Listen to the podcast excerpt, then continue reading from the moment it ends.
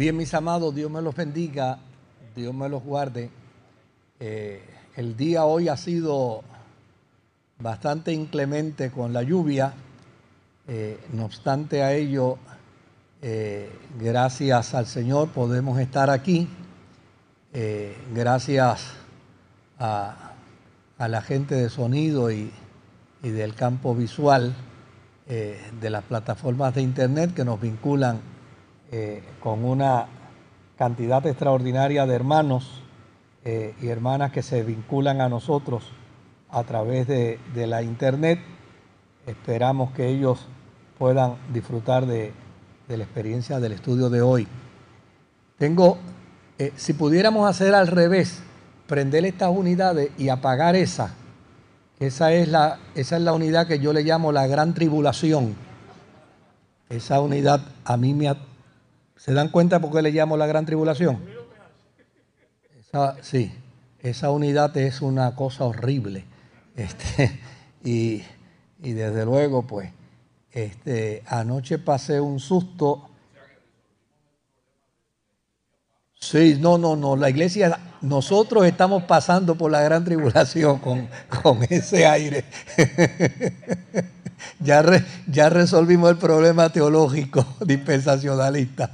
Ese aire es una, cosa horrible. Bueno, eh, anoche pasé un sustito porque si me ven estoy con notas, eh, dado que anoche se me cayó el iPad eh, y se quebró la pantalla y se puso todo de esos colores feos que se pone. me dijeron que me la terminaban hoy mismo, pero parece que no, no la pudieron terminar, pero gracias a Dios yo tengo la buena o mala costumbre que yo no voto un papel eh, que utilice para escribir textos y para escribir datos. Eh, y, anoche mismo empecé a buscar y encontré la información que les quería compartir a ustedes en la noche de hoy. Eh, todavía estamos en el siglo XVI y la razón por la que estamos en el siglo XVI es porque eh, obviamente yo creo que de todos los siglos, eh, dentro de la experiencia de la cristiandad, el siglo XVI es tal vez el, siglo más rico en historia de la iglesia, de la iglesia cristiana.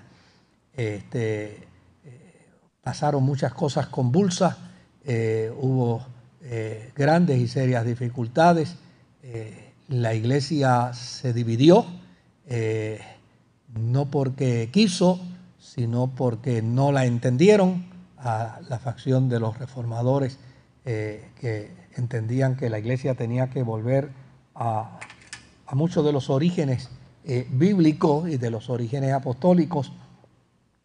Finalmente, pues hubo una sucesión de papas también bastante grande y sobre todas las cosas, pues nos dice el estado en el que estaba la iglesia en ese momento, eh, que sin lugar a dudas, pues eh, revela las razones por las cuales hubo un cisma en la iglesia. Por ejemplo, hablar del Papa Pablo III. El Papa Pablo III era más que, era más que, era más astrólogo que teólogo. Fíjense qué interesante. El Papa eh, estaba más enfocado a, la astrología más que al campo teológico. Por el otro lado, eh, hizo nepotismo, eh, convirtiendo en cardenales a sus nietos adolescentes. Y tuvo un hijo al que convirtió en duque de Palma y de Piacenza. Trabajó mucho con el renacentismo. desde luego, no se le quita que fue un papa reformador porque eh, hizo una serie de cambios dentro de la iglesia en aquel momento. Eh, reconoció a los jesuitas como misioneros en el 1536, eh, nombró a cardenales y obispos para que se creara una comisión que investigara la reforma y las razones por las cuales hubo una, una reforma. Y, desde luego la hizo con la intención de, de alguna manera, poder eliminar aquellas cosas que realmente afectaban, afectaban a la iglesia. hubo un pequeño desliz en la investigación que se hizo y fue que eh, de alguna manera el escrito del el Papa Pablo III cayó en manos de los protestantes en aquel momento.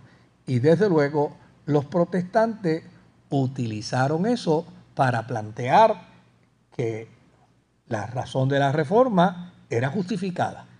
No era una razón eh, ajena, ni era una eh, razón egocéntrica, ni era una pretensión de tener poder por poder, sino es que estaba más que justificada porque la investigación que mandó a hacer el, Papa Pablo III reveló eh, un sinnúmero de, de esas cosas. Ahora, todo ese trabajo que hizo el Papa Pablo III desencadenó en algo que todavía al día de hoy yo escucho por ahí de alguna gente. Usted ha escuchado a alguien que dice, yo estuve en una reunión y allí se estaban discutiendo una cosa y yo me paré en Trento. ¿Lo han escuchado? ¿Verdad? Este, alguna gente pues no, no dice Trento, dice me paré en 30, porque han hecho, han hecho traducción al concepto. Eh, es que hubo en el, en el año 1545 un concilio eh, que duró hasta el 1563 y se llama el concilio de Trento. El concilio de Trento eh, es un concilio que da paso precisamente como resultado de ese inicio que tomó el Papa Pablo III, que a la sazón histórica, ¿verdad? Como ya dije, eh, eh, hizo nepotismo, convirtió en cardenales a, nietos adolescentes. Y lo interesante es que si tenía nietos, tenía hijos. ¿Verdad? Entonces, sí, pues tenía, tenía esos elementos grisáceos en, su historia como papa, pero por el otro lado, él fue el que generó con una preocupación eh, hay que investigar esto porque ha surgido dentro de la iglesia cristiana en el siglo XVI un fenómeno de reforma que, como ya dijimos, estaba corriendo por toda Europa. No era, no era un fenómeno de reforma que estaba sucediendo solamente en Alemania, eh, sino como ya lo presentamos la semana pasada, estaba corriendo eh, prácticamente por todo el mundo europeo. En ese concilio de Trento se convocó Inicialmente llegaron 31 prelados eh, a trabajar en el concilio, pero terminó con 213 prelados, es decir, 213 líderes de la iglesia a nivel, a nivel de toda Europa que se congregaron porque obviamente eh, había que no solamente desarrollar una contrarreforma, que a todas luces esa era la intención. Desde luego, si, si, estamos, si estamos perdiendo, si se nos está dividiendo la iglesia, hay que crear toda una estrategia para enfrentar eh, esta reforma. Pero a la misma vez también procuró en alguna medida poner en orden algunas cosas, aunque no las pusieron todas. Eh, porque, desde luego, yo nunca he sido católico, yo nací evangélico, me he criado evangélico, pero no es un secreto el saber que la Iglesia Católica funciona con dos corrientes, la teológica y la corriente de la tradición. Es decir, la Iglesia Católica trabaja en esas dos direcciones. Cuando hay algo que no se puede sostener desde el punto de vista teológico, la Iglesia entonces invoca la tradición. Dice, esta es nuestra tradición y santo y bueno. O sea, para la Iglesia Católica la tradición y, la fe eh, teológica tienen el mismo valor y tienen la misma fuerza. Eh, yo me topo a veces con alguna gente que me dicen, pero ellos no se darán cuenta. Sí, se dan cuenta. El problema es quién pelea contra la tradición. ¿Quién lucha contra la tradición? Pues ellos, pues es parte de, de esa hegemonía, es parte de ese pensamiento, es parte de esa idiosincrasia. Nosotros no solamente sostenemos nuestra teología, sino que simultáneamente también sostenemos nuestra tradición. Así que ellos discuten la reforma protestante y desde luego dentro de esa discusión de la reforma protestante llegan a una serie de acuerdos.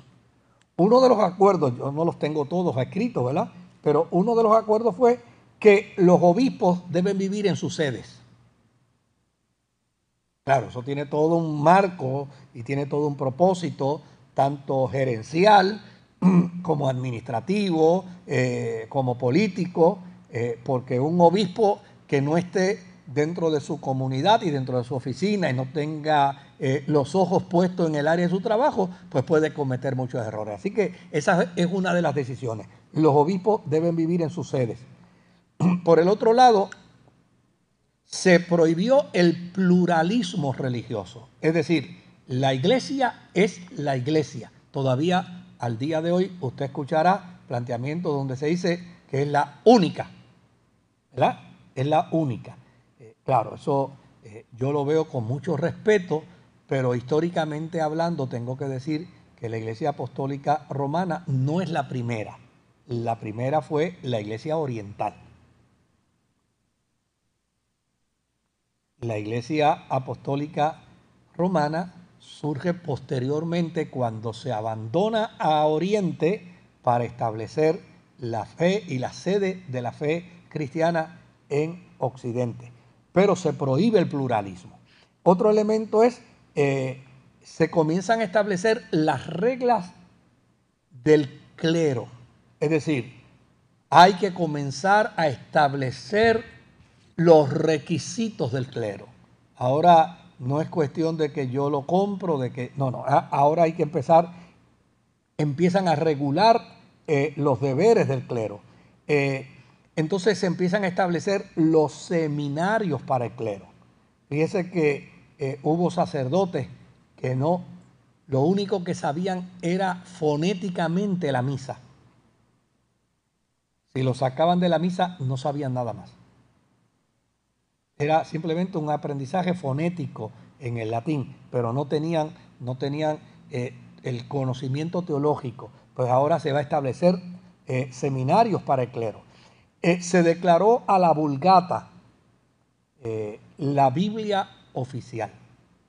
La vulgata se declara como la Biblia oficial. Una pena que yo, yo tengo una Biblia vulgata este, del siglo XVI. Este, guardada. Si, el martes que viene eh, se, me, se, me, ocurre y me acuerdo de ella, se la voy a traer para, para que la vean. Por el otro lado, se establecieron los sacramentos de la iglesia como siete sacramentos. Eh, también se estableció que la misa es un verdadero sacrificio en beneficio de los muertos. Por lo tanto, no solamente quedaba la misa para los muertos, sino que quedaba también para sacarlos del purgatorio, etcétera, etcétera, etcétera. Por lo tanto, ahí eh, la postura y la posición de Lutero fue ignorada por completo. Por el otro lado, se planteó que la justificación es colaboración con la gracia a través de las buenas obras. Es decir, somos salvos por gracia, pero las buenas obras también aportan a la salvación. Desde luego, eso en la teología de la Reforma, tanto en Lutero como en Calvino, era totalmente distinta. La salvación no es por obras, la salvación es un acto de la gracia de Dios, obviamente.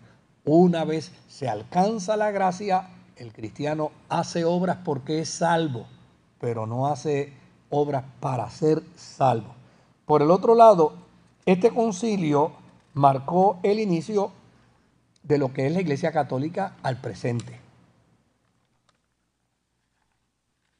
El siglo XVI es el siglo que abre cauces dentro de la fe reformada y dentro de la fe católica para establecer conceptualizaciones teológicas eh, firmes, convincentes, de manera escolástica, eh, es decir, eh, con una argumentación teológica, usted, por ejemplo, si alguien quiere conocer sobre Trinidad en el campo teológico, los autores católicos son geniales con respecto a, la Trinidad en el campo teológico. O sea, uno escucha y lee documentos de defensa de la Trinidad por parte de teólogos católicos y uno dice, wow, qué maravilla, qué obra de arte, como esta gente pueden eh, eh, eh, a través del verbo colocar el pensamiento de la Trinidad, de la Santísima Trinidad, de forma diáfana y clara.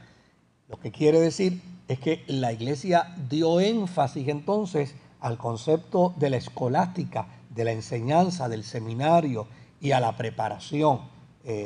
por ejemplo, en España hay una universidad eh, que es una universidad seminario, eh, la Universidad de Salamanca, eh, donde desde luego hay toda una colección de libros de teología que se intitulan precisamente así, los profesores de Salamanca.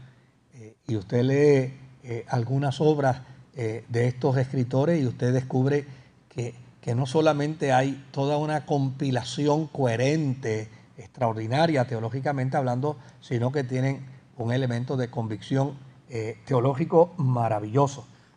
Por el otro lado, eh, ese elemento del concilio de Trento no resolvió todos los problemas de la iglesia, pero sí resolvió algunos. Algunos. Eh, yo creo que eh, si el concilio de Trento no hubiera existido, la iglesia cristiana se hubiera mudado toda al protestantismo y, no hubiera habido nadie eh, tradicional católico apostólico romano. Pero ellos hicieron un movimiento para de alguna manera salvaguardar. Y desde luego es interesante y tenemos que señalar que lograron tener éxito dentro de ese proceso por varios siglos, porque no es hasta el siglo XX que, por ejemplo, en América Latina eh, no empieza a transformarse eh, el, desarrollo y el crecimiento evangélico, a tal punto que ahora mismo en América Latina hay países en América Latina donde el crecimiento protestante eh, y la fuerza protestante es mayor que la fuerza, que la fuerza católica. Ahora bien, después de ahí eh, hay que plantear eh, algunos datos que me parece que son, que son interesantes por demás. Y yo voy a hacer ahora el desvío porque después del siglo XVII ya no podemos seguir en Europa porque nos perdemos en Europa. Este, tenemos que ahora comenzar a dar un giro para ver cómo el Señor nos ayuda a llegar al contexto del cristianismo en América Latina, ¿verdad? Eh, el, cristianismo en toda América. Eh, y desde luego tenemos entonces que hablar del protestantismo español y de la Iglesia Católica española. Eh, hay una expresión que se utilizó mucho en Puerto Rico y todavía se utiliza por alguna gente. Este quiere ser más papista que el Papa, ¿verdad? Eso se le refería a los católicos españoles. Los católicos españoles quisieron ser más católicos que Roma. Y usted va a ver eh, algunas de las cosas que acontecieron precisamente como resultado de ese arrojo católico español. Eh, nada, hemos hablado del protestantismo en Alemania, de Suiza, de Holanda, de Inglaterra, pero ya tenemos que empezar a movernos eh, porque no nos podemos quedar eh, dentro del protestantismo de, Europa, eh, que es vasto. O sea, la semana pasada me preguntaban si, si habían otros lugares donde el protestantismo se, se desarrolló. Sí pudo haber otros lugares, pero la fuerza del protestantismo se inicia en Alemania, corre Suiza, corre Holanda, corre Inglaterra, corre Italia, corre Polonia, corre Hungría, corre Rusia, corre Grecia y desde luego tuvo también efectos en España. Ahora, lo que sí es importante descubrir algo, y es que en España los reyes se mantuvieron españoles y se mantuvieron católicos. O sea, allí no había esa cosa de que, de que eh, un, emperador de, de, otra nación viniera a gobernar y a imponerse. No, no. Ellos mantuvieron toda esa hegemonía y desde luego se mantuvieron católicos, a tal punto que cuando trabajamos con la historia eh, de, América, una de las cosas que descubrimos es que se habla de los reyes católicos, ni siquiera eh, eh, se menciona directamente sus nombres, los reyes católicos de España. Y desde luego, los reyes católicos de España, cuando vieron que empezó a desarrollarse un movimiento protestante dentro de España, inmediatamente decidieron resolverlo. Y lo resolvieron como se resolvían los problemas en ese tiempo, a través de persecución, a través de muertes, a través de eh, inteligencia para descubrir las reuniones clandestinas eh, de los cristianos protestantes. Y desde luego, eh, esa historia del protestantismo español, aunque hay Dicen los historiadores que hay bastante material para trabajarse con él, pero obviamente el golpe que vivieron los protestantes en España fue tan fuerte, tan fuerte, la fuerza católica era tan arrolladora eh, que no se hizo fácil eh, poder escollar el, el protestantismo español. Ahora, hay sí algunas comunidades todavía en España, que, tienen, son comunidades protestantes de más de 100 años. Eh, lo que quiere decir es que empezaron en el siglo XIX. este, y, esas comunidades, yo tuve el privilegio inclusive de predicar en una de ellas, eh, en una iglesia eh, española histórica, y hay bastantes de ellas en España obviamente no crecen tanto como crecen las protestantes carismáticas, crecen más. Este, amén de que todavía eh, se, vinculan al, periodo español antiguo y eso pues eh, son bastante rígidos. Por ejemplo, eh, yo prediqué en una iglesia en España que me sucedió algo bien gracioso y es que me dijeron que las mujeres que andaban conmigo en esa actividad, ellas no podían participar del culto. Eh, y yo le dije, pues no hay ningún problema, pues no participan, no hay ningún problema con eso. Pero entonces eh, me dieron el culto termina a las nueve de la noche. Y, obviamente pues yo siempre estoy tan consciente con el tiempo que, eso para mí es casi eh, parte de la, de la experiencia misma de la fe. Yo creo que, debemos ser responsables con el tiempo. Pero graciosamente me pasé por tres minutos. Y cuando terminé de predicar, se me acercó un líder de la iglesia y me dijo, todo estuvo muy bueno, pero usted se pasó por tres minutos, ¿sabe? o sea, la rigurosidad de ellos es un impedimento para la experiencia espontánea. Ellos eh, en ese elemento de la espontaneidad y sobre todo en la comparación y el contraste que yo predicaba hoy con ellos y al otro día le predicaba a un grupo de gitanos, eh, que eso, pues, así como son culturalmente, así es su culto.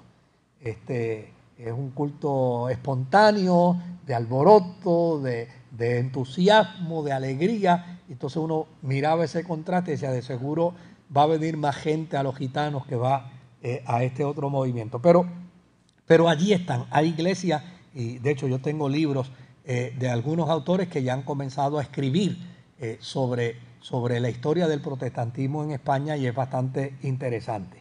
Así es que ese protestantismo todavía queda por conocerse de él.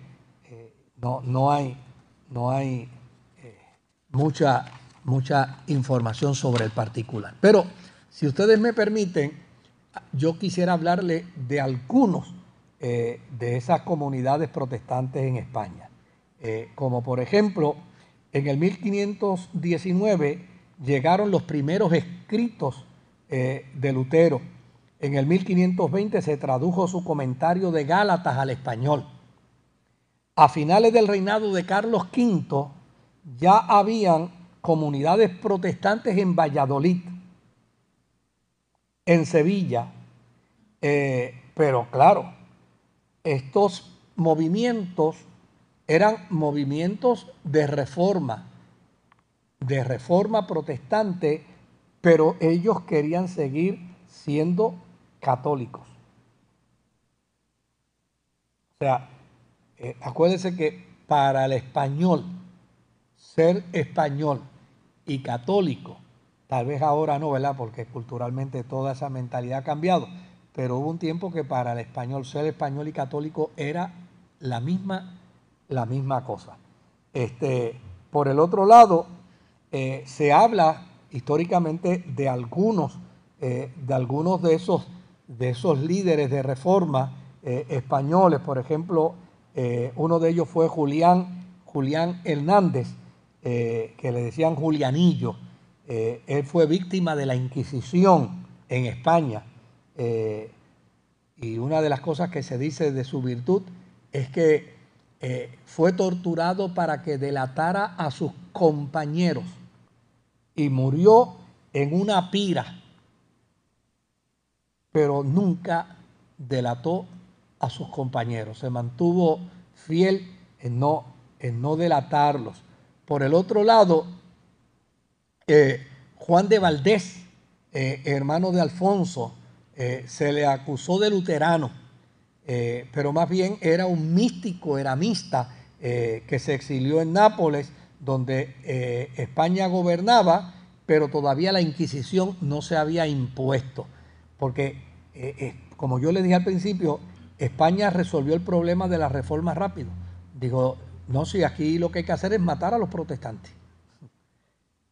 vamos a perseguirlos. El, el, que descubramos protestantes, pues hay que, hay que aniquilarlo. Eh, y de esa manera empezaron eh, ese proceso.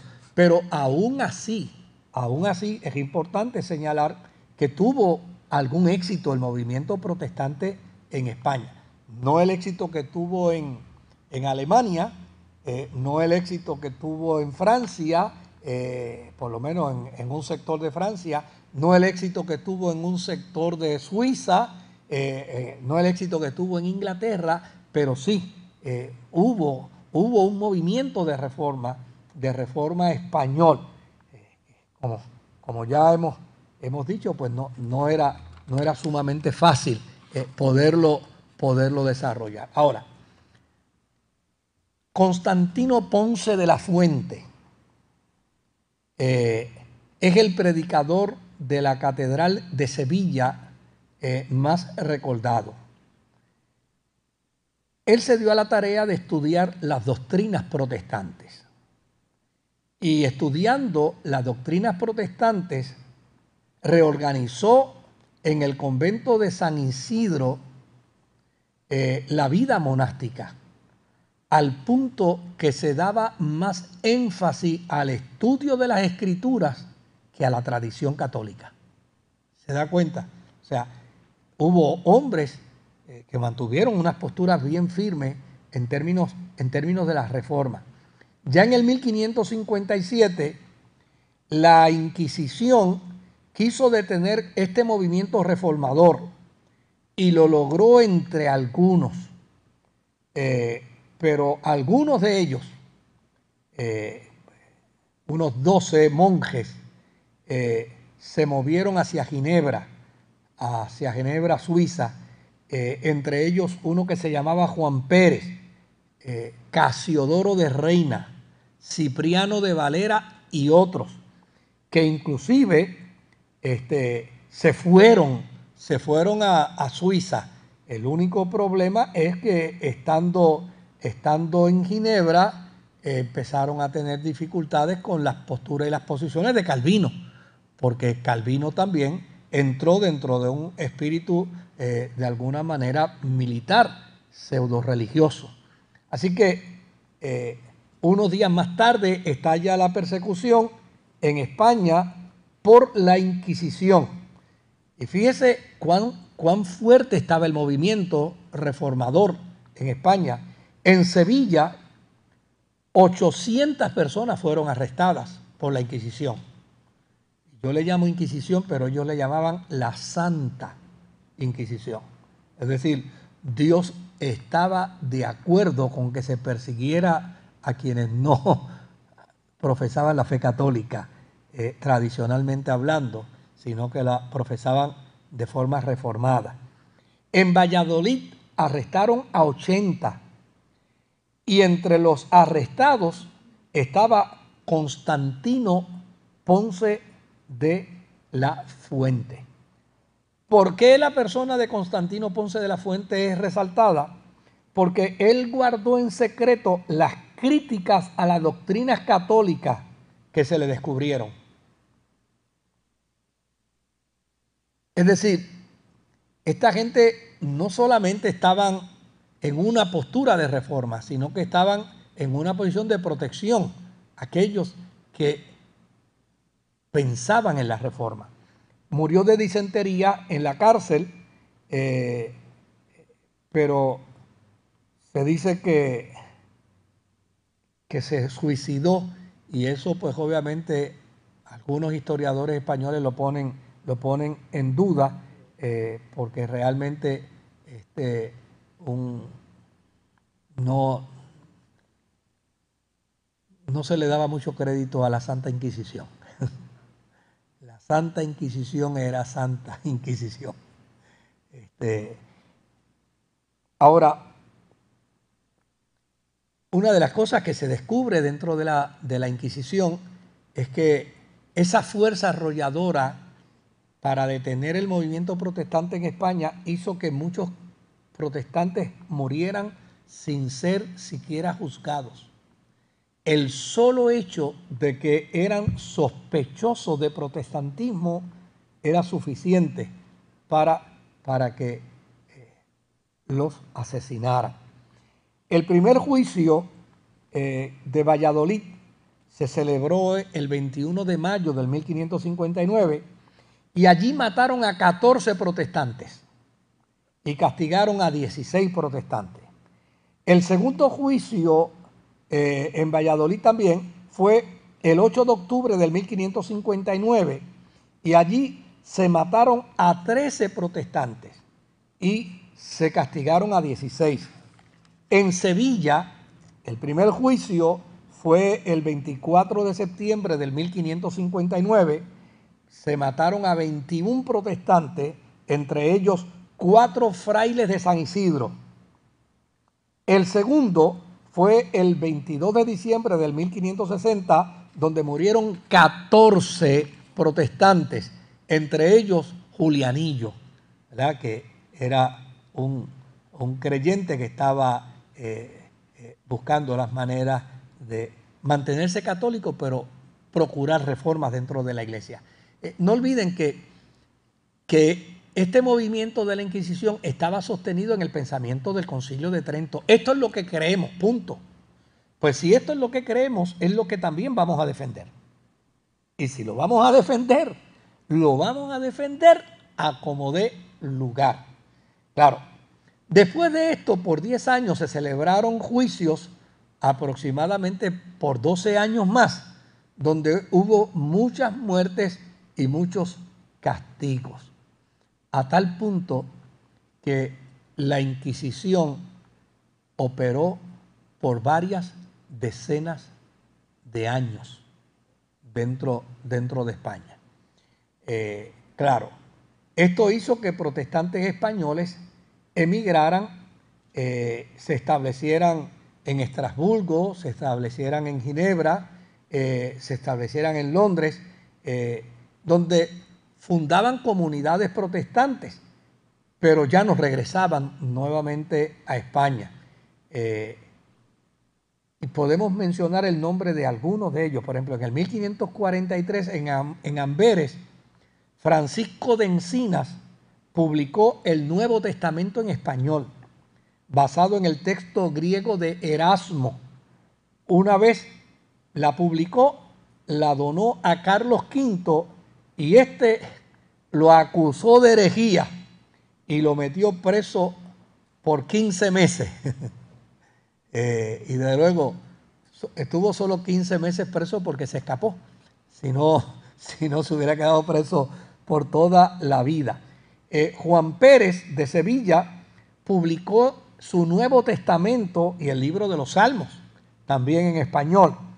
En el 1569, entonces aparece Casiodoro de Reina, eh, que huyó de la reforma católica española, pero se frustró con, con Calvino por la forma y manera, ¿se acuerdan la semana pasada que hablamos de Servet?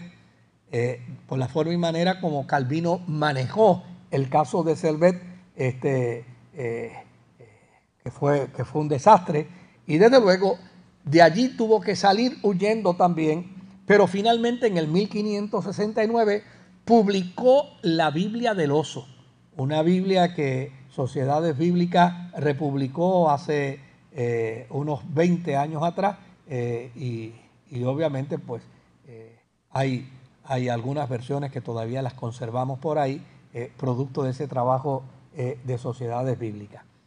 Para el 1602, otro español, Cipriano de Valera, la revisó y se convirtió entonces en la Biblia de los protestantes de lengua española. Y fíjense, yo les voy a, comentar brevemente algo aquí. Obviamente no estamos dando un curso sobre la Biblia, pero, pero yo creo que vale la pena comentarlo. El arraigo que tuvo Reina Valera, fíjese que eh, cuando se habla de Reina Valera, se está hablando de Casiodoro de Reina y de Cipriano de Valera. Uno que la escribe primero y otro que posteriormente la revisa. ¿verdad? Y por eso es que se juntan los dos, los dos apellidos, la Biblia Reina Valera. Ahora, es interesante que esta, por ser la primera Biblia, la primera Biblia en español, eh, ha tenido un arraigo que hasta el día de hoy sigue siendo fuerte, sobre todo en el protestantismo pentecostal. Tan es así que el domingo pasado yo leí el texto del que iba a hacer reflexión, lo leí en dos versiones. Y la razón es porque cuando a veces utilizo una versión moderna, eh, llámese Dios habla hoy o llámese eh, bueno, cualquiera de las versiones modernas de hoy, cuando uso una versión moderna, hay hermanos que siempre se me acercan y me dicen, ay pastor, pero ese texto no me suena igual. Porque estamos bien, bien acostumbrados al, al texto, a la revisión de, Reina Valera. Es interesante que eh, la Biblia Reina Valera es una extraordinaria Biblia para la vida devocional. Pero para quien quiere hacer estudios a través de la Sagrada Escritura, no puede quedarse solo con la Biblia Reina Valera, porque la Biblia Reina Valera tiene algunas traducciones de versos que están ajustados al pensamiento cristiano. Y obviamente ajustados al pensamiento cristiano, dicen cosas que, por ejemplo, en el Antiguo Testamento no están dichas igual. Un ejemplo de eso es el Salmo 116 eh, o 115, verso 16, donde dice, estimada es a Jehová la muerte de los santos, ¿verdad? Esa es la traducción de Reina Valera. Estimada es a Jehová la muerte de los santos. Pero cuando usted lee esa, esa versión, en una versión antigua, antes de la traducción de Reina Valera, ¿sabe lo que dice el texto? Salmo 115, verso 16 mucho dolor le cuesta a Dios ver morir a los que Él ama. Luego, cuando usted lo lee, dice, espérate, ¿qué pasa aquí? Claro, yo tuve, en, días pasados estaba despidiendo, eh, atendiendo un funeral y tuve la osadía de usar los dos textos para explicarle a la gente eh, di casi un, curso bíblico para explicarle a la gente por qué en una versión se dice de una manera y la otra versión eh, se, dice, se dice de otra. Esto no le resta a Reina Valera su traducción. Lo que pasa es que Reina Valera tradujo con la mente cristiana, protestante, mientras que en la versión original está precisamente como el judío lo pensaba. Y una cosa es como el judío pensaba la muerte y otra cosa es como el cristiano de hoy piensa la muerte. Es totalmente, totalmente diferente. Ahora, esta era, y estos datos que yo les he dado, eh, obviamente lo que nos va a presentar es que el siglo XVI es el siglo más convulso de todos los siglos en el cristianismo. Eh, en poco menos de un siglo, en el siglo XVI, la iglesia se dividió, el papa no fue ya más papa para todos los cristianos, desde luego, hubo transformación en el campo político, hubo transformación en el campo social, hubo transformación en el campo científico. Eh, ya en el siglo XVI comienza toda una visión renacentista, eh, que obviamente muchos de nosotros hemos estudiado en la universidad, y desde luego todo ello transformó. Por eso ese siglo es vital, por ese siglo es, es importante, porque todo ello transformó el pensamiento de todo. O sea, en el siglo XVI hubo una transformación total dentro del pensamiento, dentro del pensamiento europeo, este, eh, impresionantísimo. Desde luego, todavía pudiéramos hablar mucho más eh, con, respecto, con respecto a España. Eh, pero, desde luego, ¿por qué yo quería despejarme un poquito de, Europa, eh, de los países europeos donde hubo la reforma fuerte y venir a España? Porque si vamos a comenzar a entrar en el siglo XVII, pues entrar ya en el siglo XVII, nos, tiene, nos tenemos que ubicar propiamente hablando eh, ya en una experiencia donde la fe católica estaba enraizada ya en América Latina y estaba ya este, teniendo una fuerza eh, hegemónica increíble ya en América Latina. Y desde luego, para mí es importante que entonces empecemos a trabajar un poco el movimiento para salir del pensamiento eh, europeo eh, y utilizar de trampolín a España para entonces enmarcarnos en la experiencia de la historia de la cristiandad acá en América Latina, porque la historia de la cristiandad es un curso de nunca acabarse, porque todos los días, todos los días la cristiandad hace, hace historia. Así que en ese sentido, eh, no sé si hay alguna pregunta, si hay algún comentario. Eh, estamos dentro del marco de un sumario, ¿verdad? Eh, pero yo creo que recogimos algunos datos que son importantes, sobre todo para que podamos, para que podamos ver ese influjo español que tanto, tanto, tanto, tanto impactó la cristiandad este, en, América Latina y, podamos entender, podamos entender por qué todavía aún, mire, eh, por qué todavía aún hay cristianos protestantes que todavía les escuchamos y tienen posturas católicas. El arraigo, el arraigo de 500 años de una tradición católica generó eso. Eh, por ejemplo, eh, ustedes tal vez dirán, ¿qué, tú querrás decir con eso? Mira, eh, hace un tiempo atrás, años atrás yo escuché a una pastora decir que en la iglesia pues hubo una parejita que obviamente pues se enamoraron, este, no llegaron a la boda cuando ya habían consumado eh, su relación de amor. Eh, y ella dice, nosotros, me dice, pastor, yo los puse en disciplina este, y los casé, pero a ella le prohibí vestirse de blanco. Y claro, yo la escuché con mucho respeto, con mucha deferencia, eh, pues, pero después le pregunté y le digo, contésteme una pregunta, ¿y por qué le prohibió vestirse de blanco? Porque es nuestra costumbre.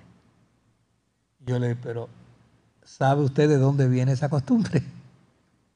No. Le digo, pues mire, esa costumbre viene de la tradición católica. El último culto a María que le da a una mujer se lo da precisamente el día de su boda. El culto a la virginidad de María. Por eso se viste de blanco. Ah, yo no sabía eso. Pero se da cuenta cómo todavía aún dentro del protestantismo quedan arraigos dentro del marco cultural católico 500 años y pico después. Todavía al día de hoy. De hecho, yo he escuchado planteamientos eh, teológicos eh, que yo digo, esos planteamientos no, no son de una mente este, protestante, es de una mentalidad tradicional católica. Yo no los estoy criticando, me libre el Señor. Simplemente lo que estoy diciendo es cuán fuerte fue ese arraigo, cuán fuerte fue al punto de que, fíjese que la gente de Puerto Rico feliz de la vida, cuando uno los iba a evangelizar, decía, a mí no me vengas a hablar, pues yo soy católico, apostólico, romano. Y uno decía, pero mira qué interesante, porque yo le puedo validar lo de católico y le puedo validar lo de, Roma, lo de eh, apostólico, pero romano. O sea, ¿qué tiene que ver el romanismo con, con la fe? Bueno, porque obviamente esa experiencia cultural religiosa de invasión y de colonización española no solamente adquiría las propiedades y los terrenos y los territorios, sino que le hacía saber a la persona que había sido invadida que tenía que convertirse en católico, apostólico y de Roma. Y eso 500, ese martillazo, es más, vamos a decirlo de forma más sublime, esa gota, esa gota dando sobre la piedra por 500 años, hace roto, hace hueco. Y a mí me parece que es interesante que lo podamos ver. Eh, algo que me gustaría que podamos conversar un poquito es precisamente sobre el manejo colonial español en América Latina y cómo en alguna medida la iglesia española proveyó para ese manejo colonial y hasta dónde inclusive fue injusta dentro de ese marco de manejo colonial. Pero hay que ser justos en el proceso histórico y yo creo que sería bueno también que hablemos de aquellos religiosos católicos españoles que se rebelaron contra esa postura de manejo colonial, como uno, que yo creo que es bueno que hablemos de él el martes que viene, que se llamó Fray Bartolomé de las Casas. Amén. Bueno, pues si no hay pregunta, ah, ah por aquí sí y allá, cómo no. Este, dejen que le pongan el micrófono para que los hermanos que están por internet escuchen. Usted referiste brevemente a la iglesia oriental fue primera y la católica fue segunda. La, la, sí, la romana fue segunda. cuando dice la iglesia oriental, eh, no quiere decir la iglesia china. No, no. Eh, cuando, cuando me refiero a la iglesia oriental, es, la iglesia que perteneció a la iglesia apostólica. apostólica. La iglesia, la iglesia de los apóstoles, sí, sí. Que esa iglesia obviamente eh, se funda en Jerusalén. se funda en Jerusalén, corre a través del imperio romano, obviamente, y, la fuerza del imperio romano este, era, era una fuerza que aun cuando era, era un imperio, pero todo Oriente pertenece a ese imperio. Este, la iglesia finalmente se mueve a Occidente y los creyentes prácticamente orientales, que es la iglesia antigua, la iglesia ortodoxa, eh, no concurre con muchos de los planteamientos que empiezan a surgir acá en Oriente, en Occidente. Como por ejemplo, eh, la palabra papa, la expresión papa. La expresión papa era a cualquier sacerdote, a cualquier obispo, se le decía papa. Y papa era papá. O sea, pues tú eres mi papá espiritual. Eso era la implicación de esa expresión. Pero esa expresión fue reducida solo a la figura de un solo individuo, el Papa. Es decir, ya, ya los líderes religiosos, los líderes espirituales, ya no son el papá. Ahora la iglesia tiene un solo papá. Y ese solo papá está donde? En Roma, en Occidente. ¿Cuándo es que surge la iglesia ortodoxa griega? La iglesia, la iglesia ortodoxa griega está dentro del contexto de, la de las iglesias primitivas. Este, porque una vez, una vez acontece, una vez acontece eh, la, la, salida de los cristianos de Jerusalén en el año 70, ellos entran a todo el mundo griego, este, que ya obviamente está bajo, bajo la bota del imperio romano, este, y ellos surgieron eh, prácticamente eh, ya para, para finales del primer siglo, ya había cristianos en, gran parte del imperio romano griego. Sí, había, había cristianos por todos lugares. De hecho, la, carta de Pablo a Tesalónica, la carta de Pablo a Colosa, este, las siete iglesias del Apocalipsis son, son comunidades cristianas que no son judías, son comunidades cristianas griegas. Por lo tanto, esa visión teológica ortodoxa griega tiene vínculo desde prácticamente desde el siglo I, de finales del siglo I. la iglesia ortodoxa rusa, ¿cuándo es que se inicia? La iglesia ortodoxa rusa tiene un vínculo también directo con antelación a la iglesia, a la iglesia católica apostólica romana. Sí, lo que pasa es que la iglesia rusa no se vinculó ni al problema oriental griego, ni se vinculó al problema, este, eh, digamos, eh, de Occidente, sino que se mantuvo cristiana, se mantuvo católica, porque la palabra católica lo que quiere decir es cristianos universales. Es decir, todo hombre y toda mujer que cree en Jesucristo es católico. ¿Por qué? Porque tiene una fe universal pero, pero se mantuvo separada de, esos otros dos movimientos y en ese sentido e, e, es un poco difícil poderlo vincular eh, o con Roma, eh, por eso el trato que se le da a la iglesia ortodoxa rusa eh, tiene que ser distinto a la iglesia ortodoxa griega y tiene que ser distinto a la iglesia ortodoxa o digamos a la iglesia católica romana, porque ellos crecieron prácticamente en la fe cristiana, pero separados. Eh, al punto de que inclusive hay comunidades eh, ortodoxas griegas que tienen algunos pasajes de la Biblia que nosotros no los tenemos hoy. Por ejemplo, libros eh, deuterocanónicos o apócrifos que nosotros no los contemplamos dentro del canon. y tienen también una cultura religiosa distinta. Por ejemplo, los coptos eh, los coptos están en Grecia, en Turquía, eh, mejor dicho. Entonces, eh, es interesante que los coptos son cristianos, pero si usted lee sobre los coptos, usted va a descubrir que los coptos tienen toda una cultura y toda una tradición que, si vienen si vienen aquí y decimos eso no es cristiano, nada.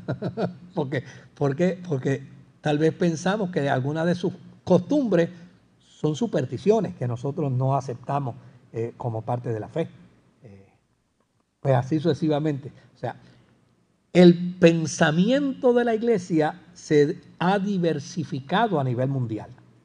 Eh, por ejemplo, cuando yo le digo a la gente que hay, eh, hay, un, hay un mover pentecostal a nivel mundial que es el más grande de todo el cristianismo. Pero ese nivel, ese mover pentecostal no es, no es idéntico, no es igual en todos los países. Usted va a encontrar pentecostales que no creen como usted, que no adoran como usted, que no tienen teológicamente las mismas posturas que usted tiene. Son pentecostales, pero tienen posturas, posturas distintas. ¿Alguna otra preguntita? Otra más, sí, adelante. Este, la organización jesuita, Sí. mencionaste brevemente, eh, ¿cuándo se originó? Yo mencioné que los jesuitas, eh, obviamente lo, lo tengo por el siglo, ¿verdad? El siglo XVI. El siglo XVI que fue resultado del trabajo que hizo Pablo III. ¿Ah? Pues mira, uno de los propósitos del movimiento jesuita es misional. Es, es- un, trabajo misionero. Los jesuitas son, son, misio- son misioneros.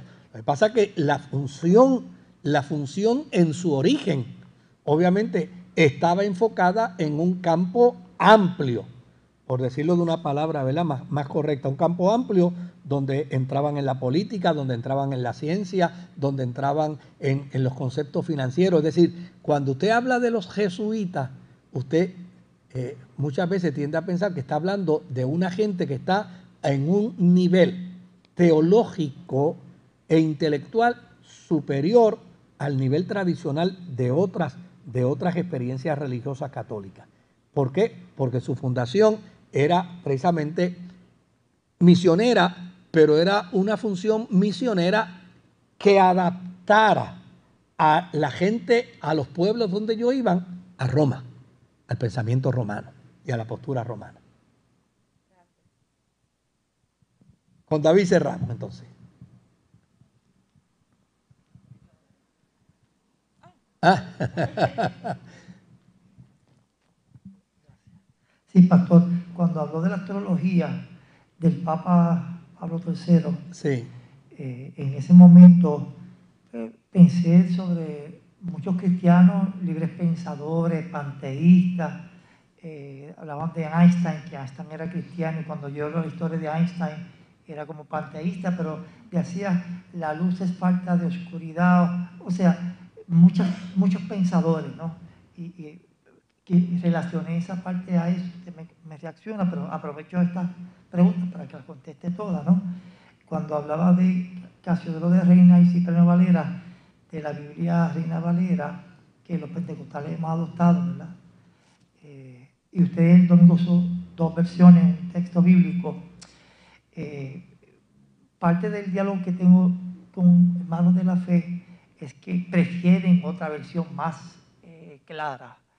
Pero cuando yo veo cómo ellos hablan, me hablan con palabras tan intelectuales que es peor que la Reina Valera.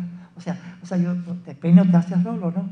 Y entonces el otro era de los milagros, que habló de la, de la parte de, fueron dos puntos de los milagros, que la iglesia no, no aprueba teológica o la tradición. Y en esta iglesia hay una hermana eh, que Dios la sanó, eh, tiene un testimonio en la iglesia católica y creo que hasta España o Roma fue su, sanidad y causó una expectación tan grande. O sea que la iglesia católica, a diferencia del protestantismo pentecostal, en términos de milagros y de apariciones, se cuidan, pero pasó un proceso. Eh, y termino con lo de la separación de iglesia-estado, ¿no? Cuando hablamos de este lenguaje intelectual, algunos quieren decir, no, los cristianos no pueden estar en la política. Usted no está diciendo que en la historia son políticos, son científicos. O sea, hoy en día no se puede, pero antes se podía. No, no se trata de eso, o sea, eh, es que hay, hay que mirar la, la- la idiosincrasia, la cultura, la visión de mundo que había en aquel tiempo. O sea, nosotros no podemos juzgar a una persona del siglo XVI bajo las reglas del siglo XXI. Sería injusto juzgarlo bajo las reglas del siglo XXI. Este, tenemos que mirar ese contexto primero. Y tal vez vamos a encontrar diferencias en ese contexto. Este, por ejemplo, Martín Lutero no hubiera tenido éxito en su reforma si no hubiera abrazado la política de su tiempo. Si esos fueron los que lo defendieron. O sea, si Martín Lutero hubiera dicho, no, yo con los políticos no quiero nada, lo hubieran matado al otro día. ¿eh? Por lo tanto, en ese contexto había la necesidad de la intervención política.